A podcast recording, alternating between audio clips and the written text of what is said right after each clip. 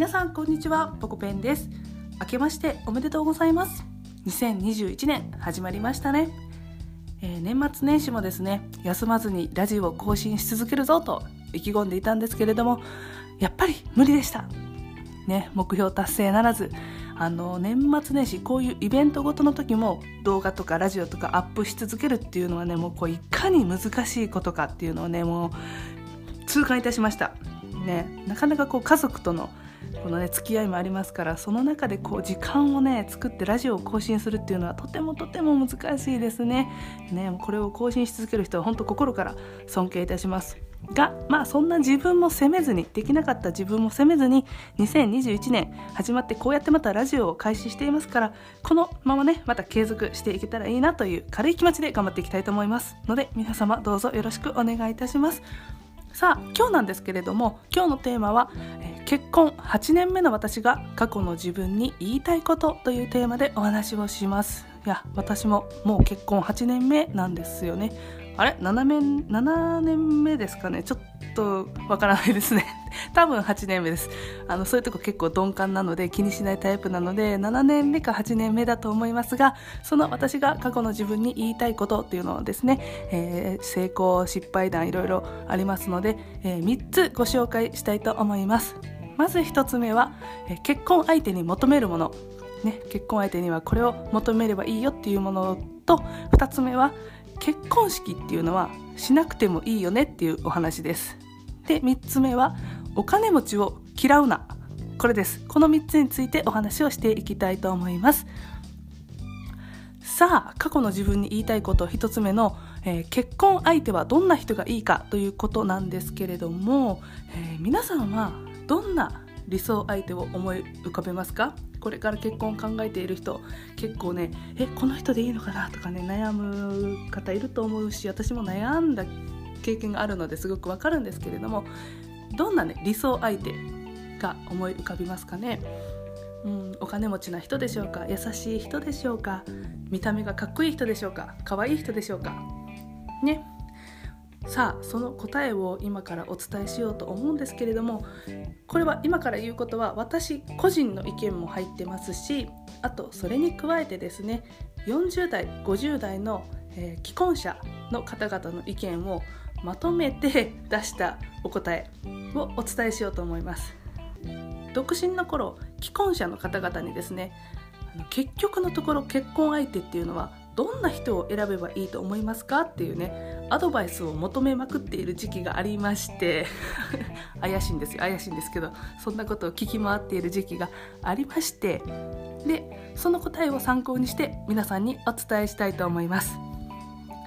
で既婚者の皆さんの意見で一番多かったのは男女共通して一緒にいて気楽な人ということでした。ね気を使わない人を選ぶべきだと言っている方が一番多かったです。これはですね私も異議なしといったところですね。うん、あの経済力を重視する方いると思うんですけれどもそれはもちろん、えー、男性も女性もあった方がいいです。これは間違いないです。あった方がいいんだけれども一番ではないですね。なぜかというと経済力がどんなにあってもいつも気を使っていないといけない、ね、なんかもうドキドキハラハラしちゃうみたいな相手だと一緒にいても楽しい時間にはならないんですよ。例えば、豪華な食事を食べに行っても気を使ってばかりだと美味しく感じないですし、それとか華やかな海外旅行に行っても気を使う相手だと全く楽しくないんですよね逆にむしろ疲れてしまうとなるとその時その時間ってあなたの人生でとてもつまらない時間ない方が良かった時間になってしまうんですよ。であなたにとって一番大切なのはあなたの時間なはずです。時間っていうのは言い換えると寿命なわけですからあなたの命の時間をいかに自分らしく使えるか自分のために使えるか。そこに重きを置いてですね結婚相手は選ぶべきかなと思います。ですから結婚相手は気を使わない人が一番。で経済力がプラスアルファであればラッキーっていう感じですかね。見た目も良かったらラッキーっていうくらいですかね。見た目だけで選ぶのはやめましょうね。どんなにね美男美女でも3ヶ月で見慣れてしまうっていうことに、ね、人間の性質ではありますからあの特に男性っていうのは綺麗な女性には弱いと思うんですけれども結婚を考えるならばきちんとありのままの自分でいられますかというねこれを自分に、えー、問い問いただしてもらってですね忘れないようにしていきましょう。はい。以上が1つ目ですね。じゃあ過去の自分に言いたいことの2つ目。結婚式はしなくてもいいよね。または費用をぐっと抑えてめちゃめちゃ簡潔にすればいいと思います。これはですね一番言いたいかも。本当に声を大にして言いたいかもしれません。結婚式高すぎる。あれはぼったくりじゃないですかね。あのぼったくりは言い過ぎかな。でもぼったくりじゃないって思っちゃいますよね。だって式場を借りて披露宴とかやるともう200万とか300万とかいくじゃないですか。いや意味ないですよねあのお金ね。あとあれもです。婚約指輪。いらないですね。あのうちの、ね、主人も頑張って買ってくれたんですけれども今の今の私だったらですよ。いや買わなくていい。無駄。全く使わないってね。あのお断りすると思います。買わないでって言いますね。でその代わりに新婚旅行にこうプラスアルファでそっちの分に回した方が全然楽しいしいいです。であれってあの結婚式とか婚約指輪とかって半分見栄が入ってません？なんか見栄っ張りのなんかねもらったよみたいなああいう見栄が入ってるじゃないですか。こんなにお金かけたぞっていう見栄が入っちゃってるのがちょっとあのねお金をたくさん使ってしまう罠だなと思っていてだったらあの結婚式なんかは自分たちでどこかのお店を貸し切ってですね会費制の結婚パーティーを開くとかでね全然いいと思うんですよ。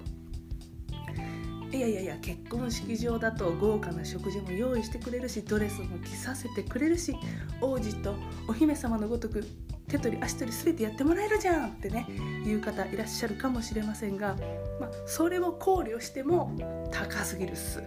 割に合わないです。あれは本当にお金に余裕がある。もうお金が余って余って仕方がないっていう人が利用するところだと思いますね。なので皆さんがこう頑張ってコツコツ貯めて貯金したものをそこでバーンって使う場所ではないと思います。なので面倒くさがらずにですね自分たちで開催しましょう。そしたらあまりお金はねかからないはずなんですよ。どうなの半分ぐらいで済みますかね。半分もかからないですよね。ドレスをどっかで借りてきたとしても多分そんなかからないですよね。いやほんとねこれは昔の自分にもう言って言ってやりたいです。今すぐ言ってやりたいですが失敗しました、えー、過去の自分に言いたいこと2つ目は結婚式はしなくていいね。簡潔に自分たちでやりましょうです。はい。過去の自分に言いたいこと最後の3つ目はお金持ちを嫌うなです。お金持ちってねいわゆるお金を稼ぐ力のある人っていうのは魅力的な人が多いということです。あれ？1個目で言ってたことがなんか違うじゃん逆じゃんって思った方いるかもしれませんね。もちろん経済力より気を使わない人を結婚相手に選ぶ。これは間違っておりませんがお金持ち要するに稼ぐ力のある人イコール優秀である。魅力的であるとか賢いという人である場合が多いということですね。このことは頭に入れておいた方がいいです。昔の私っていうのは、まあ、皆さんも思いがちかもしれませんがお金持ちはなんかちょっと嫌なやつなんか自慢げなやつみたいな。お金がないと何もできないんでしょ？